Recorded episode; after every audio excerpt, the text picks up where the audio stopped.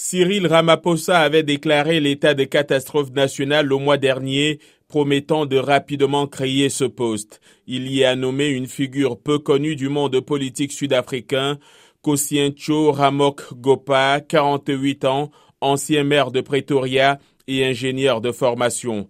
La tâche principale du nouveau ministre sera de réduire de manière significative la gravité et la fréquence des délestages de toute urgence, a déclaré Ramaphosa lors d'une allocution télévisée dans la soirée. Ce nouveau ministre, à vocation transitoire, devra ainsi s'attaquer à la tâche la plus urgente du gouvernement actuellement, a-t-il souligné. Depuis des mois, les coupures programmées de courant plombent jusqu'à 12 heures par jour le quotidien des 60 millions de Sud-Africains et l'économie la plus industrialisée du continent.